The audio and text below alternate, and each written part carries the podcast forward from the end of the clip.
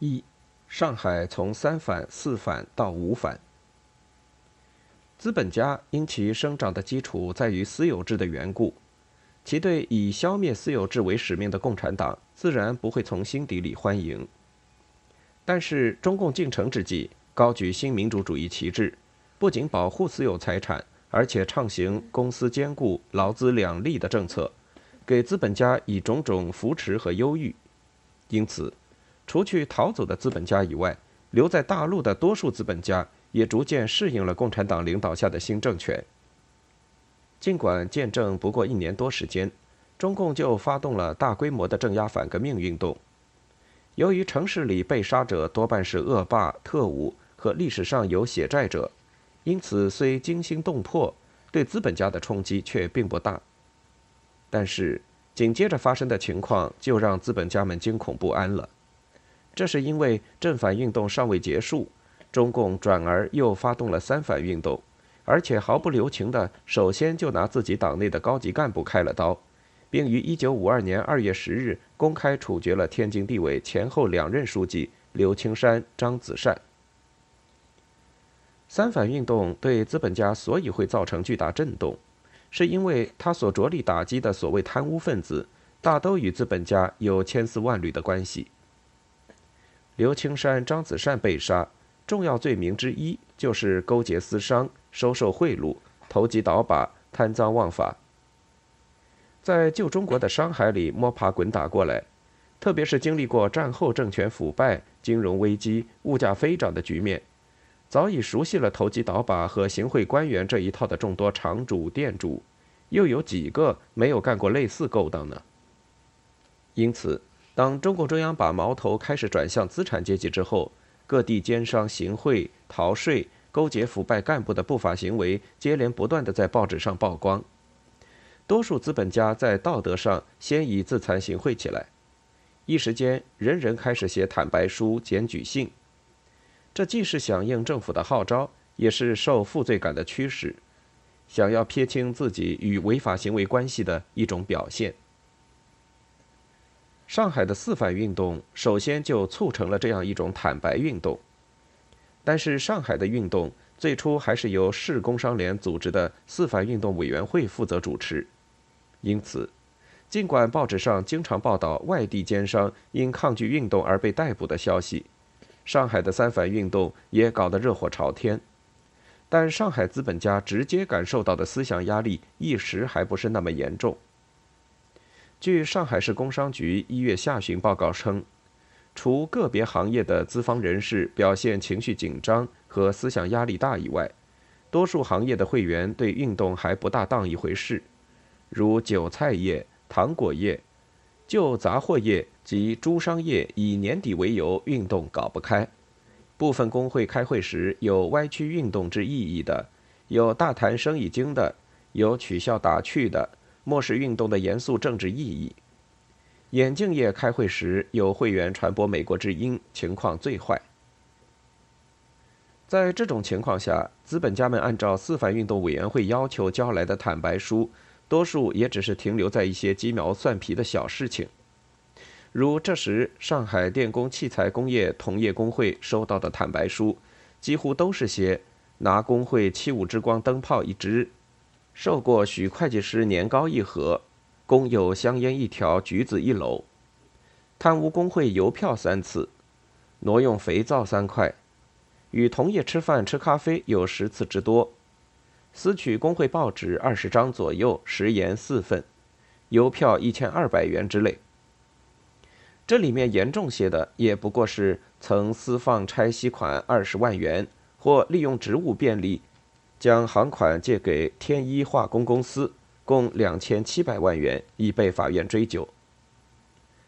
这个时候，即使有主动坦白出来的行贿问题，通常也都情节轻微，如华城帆布厂经理向美莹坦白，曾向金华专属采买员行贿戏票一场，名笔和普通表各一支。派人陪同西北办事处张某游公园摄影两次，看电影两次，看京戏一次，在发行所等便饭三四次。曾写介绍信给天津代理处正义铁号，要天津招待新疆军区的王文斌一次，曾送衡阳铁路局吴某鱼肝油一瓶，对私营商号购买帆布一直遵守按贴漏规，并有请客送礼情形等。厂坤染织厂经理夏连芳坦白，曾因做成生意而给了花纱布公司的采购员陈某一些好处费。但原因是陈某过去一直就是负责联系买卖双方的跑街的，拿惯了佣金。真正会买会卖、严重腐蚀中共党政军干部的案件，几乎一件也没有。二月五日，上海市副市长潘汉年出面做五反运动报告，按照中共中央的口径，严厉指责资本家忘恩负义，对党和政府猖狂进攻。随后，《大公报》受命发表消息。批评上海工商联对运动的领导软弱无力。上海市军管当局公布汉口路大康药房经理王康年借抗美援朝战争急需西药之机，用金钱和贵重物品贿赂腐蚀国家机关干部，骗取国家贷款和志愿军巨额货款之后，以质量低劣的药品抵充合格商品的罪行，以揭发上海不法资本家的罪恶，激起社会义愤。如此一来，不仅五反运动转由上海市委增产节约委员会工商组主持和领导，而且工商联及其大小资本家均威信扫地，各报如同对正反和三反运动一样，开始铺天盖地的猛揭猛批资本家的五毒罪行。与轰轰烈烈的正反运动时同样的大会小会，同样的检举揭发。伴随着上海市大张旗鼓的逮捕工厂经理十一人，本市商店经理四人，外部商店老板二人，本市行商掮客二人，本市职工四人内学生一人，外部职工十一人，传讯九人，提讯十四人。工人店员迅速被发动起来，资本家包括小业主顿时成了过街老鼠。无反运动的发动，首先遇到的问题就是过去政府一直注意控制在传统方式下的劳资关系，发生了根本性的改变。工人们再不必顾及什么公司兼顾劳资两利，许多工厂的工人都开始向资本家算几十年的剥削账。如上海大中华火柴厂劳方代表就拍着桌子命令资方代表：“我们工资比别厂低。”被资方剥削了三十年，现在要翻身，即使有困难，也要你们资方去想办法。总经理兼上海火柴业同业工会主委的刘念义前去调解，即被数百名工人围攻批斗，差点弄出人命。一些商店密集的街道，店员们则建立起宣传站，每天对店主们呼来喝去。看见某店主在店里抽烟，就拿着话筒喊。某某老板，哪能介笃定了？生意不许吃，快点出来退吧！看见某店主离开商店，又会在话筒里喊：“某某老板，举举措措跑来跑去，啥事体？停工收同盟是吧？”劳资关系的巨变，使不少相信共产党公司兼顾劳资两利政策、一度努力生产的大资本家心生怨气。本来由工商联领导工商界搞四反。工商联及其各同业工会负责人态度还比较积极，郭代火等却率先坦白隐匿敌产问题，并以此号召同业。影响到五反开始时，虽被报纸指名批评棉纺业，刘敬基、郭代活、吴忠一、王子健等，也还一度勉为其难地做会员说服工作。但是随着五反运动越来越激烈。而政策交代不足，情况很快就有所变化。集中了上海各大资本家的上海民建分会，响应军管会号召，将会员分成六个组，限期十天之内坦白交代违法事实。结果，八百一十六个会员到期只交来坦白书五百零七份，其高层会员交的更少，全部八十几个委员只收到二十四份坦白书。不仅如此。有报告称，大资本家荣毅仁、吴运初、刘敬基、郭代活等三催四请仍不参加小组，坦白书亦未送民建会。荣毅仁、经书平等并书面声明，绝对不能经常出席会议。其他如朱红仪、唐志尧、强西林、王信尧、吴忠一等也都有很多保留。一般都是到民建会敷衍一下，自己交代了一些问题后就不再来了。有些即使来了也一言不发，就是写了坦白书，用盛丕华的话来说，也心里总是不服帖。由于三反运动是以反贪污、反浪费为号召，在全国范围内对各行各业与钱物沾边者逐一清查，人人必须交代多吃多占、损公肥私的行为。与私商私企之间的关系，从而使公司之间的经济往来业务，乃至于正常的贸易和日常消费活动都受到极大影响。所有公家人都不愿与私企私商沾边，更不敢有任何超出一般生活的消费。资本家们过去汽车来汽车去，现在出入也都改步行或乘三轮车。过去饭店戏院经常是车马迎门，如今几乎无人问津。不仅经营珠宝首饰行业鲜有顾客光顾，就连西服、家具之类也被视为奢侈品而遭人冷落。影响所及，人们连春节送礼和吃喝庆祝等等也都能免就免了。据上海市增产节约委员会工商组办公室二月下旬调查统计，自春节之后，整个生产和贸易都严重下滑。市百货公司营业额已由往常每日五十亿。降为最近每日十亿左右，是土产公司春节剩余物资及积压达三百多亿，季度计划仅完成百分之二十四。市合作联合社增产节约运动及三反五反运动之后，国营公司收购量锐减，影响所有加工工厂和生产社的加工业务，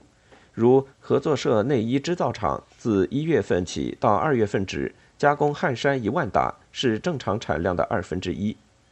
第一针织厂已积压成品四万打，占全部流动资金二十五亿。最近向华东合作总社借款四亿三千万元，仅可维持生产至二月二十三日。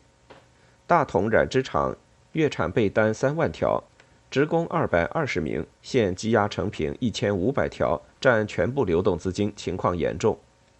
现向合作部抵押借款两亿元，可维持生产至二月底。市搬运公司因业务严重不足，卡车乘务员已减少百分之五十。全市一万多辆厂车，三万工人，每人每天平均收入往往还不够缴纳车租。仅虹口一区就有一千多厂车工人生活发生困难，有二百多人家断炊，靠吃苞米粉、豆渣度日。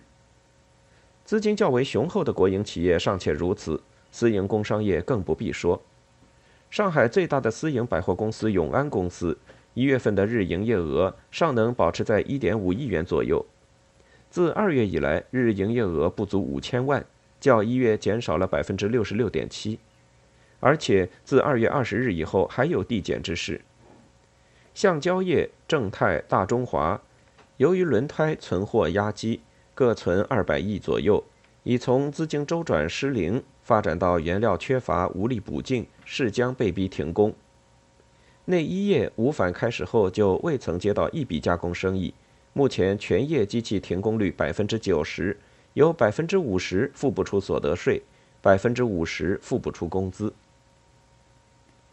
一方面是劳资关系恶化，工人店员不仅纷纷要求提高工资、改善福利待遇。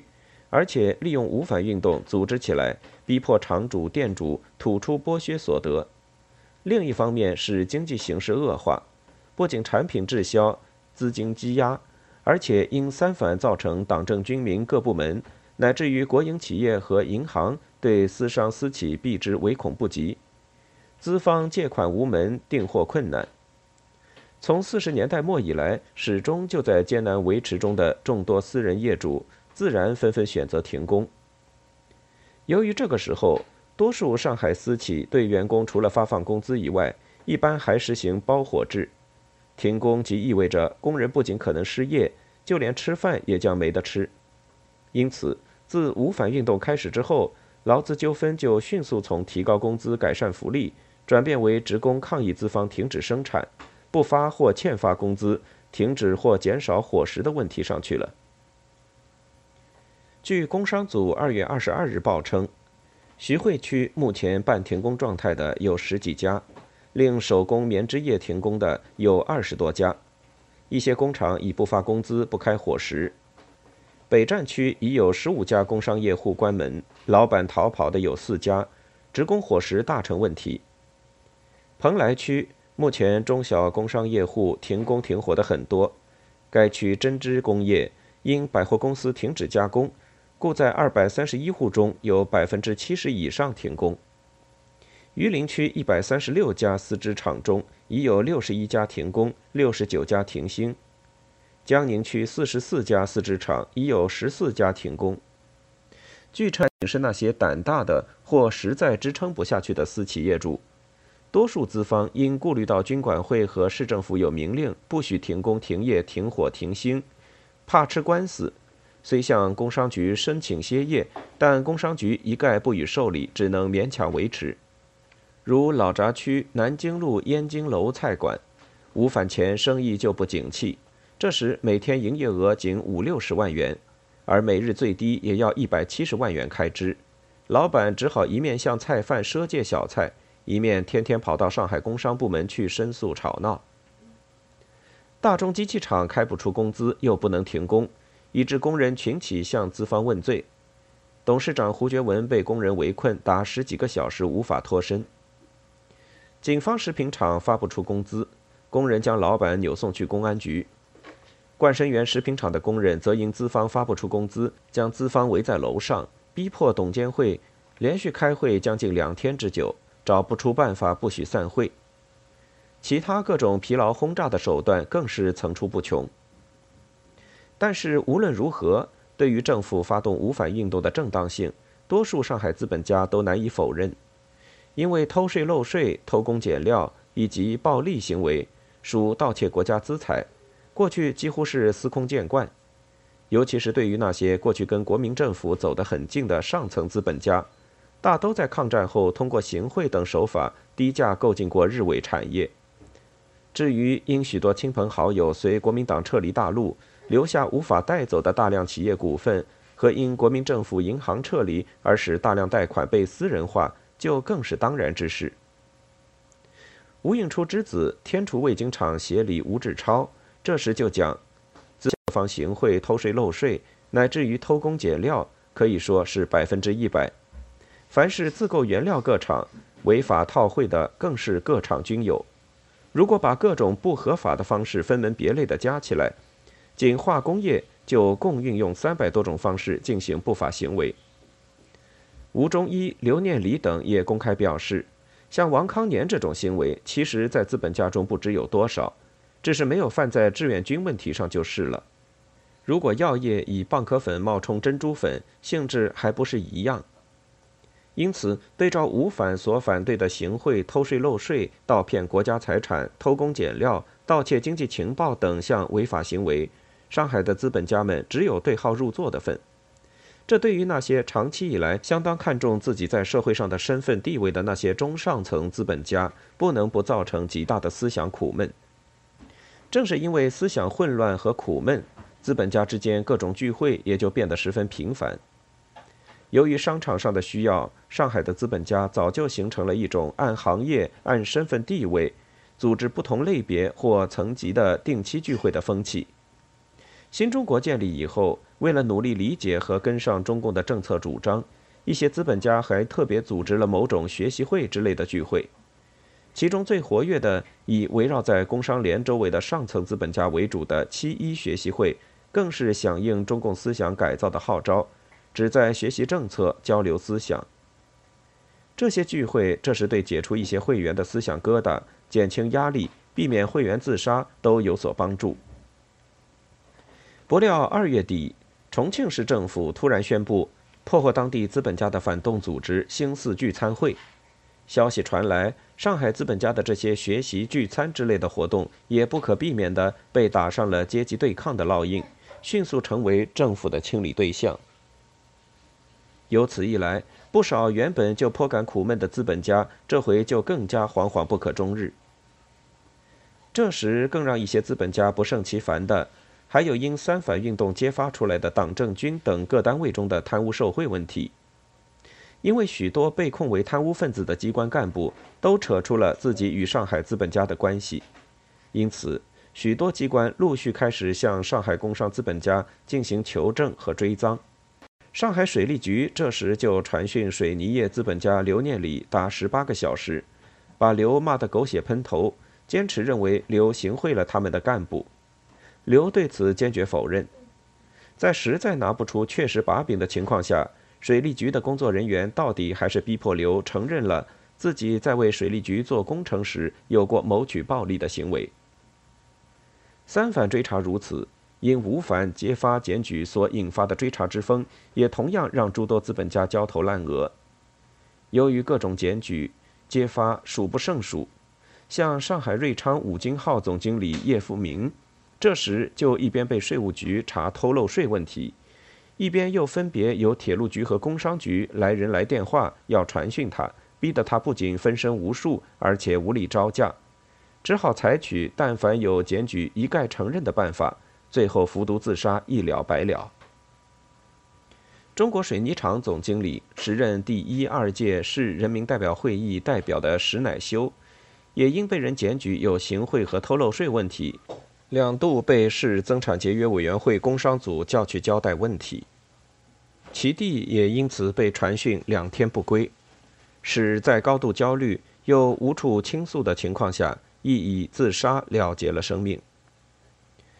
据报，从一月十八日到二月十九日一个月里，上海工商界因四反和五反而自杀者就有四十九人，未遂十六人，其中五反运动发动起来以后。即从二月十二至十五日，不过四天内就自杀二十二人。整个二月份已自杀死亡七十三人，而一月份仅自杀死亡三人。这时的自杀者基本上还都是小企业业主。从二月下旬开始，特别是随着各种学习会解散之后，一些大中型企业的资本家也开始走上了自杀道路。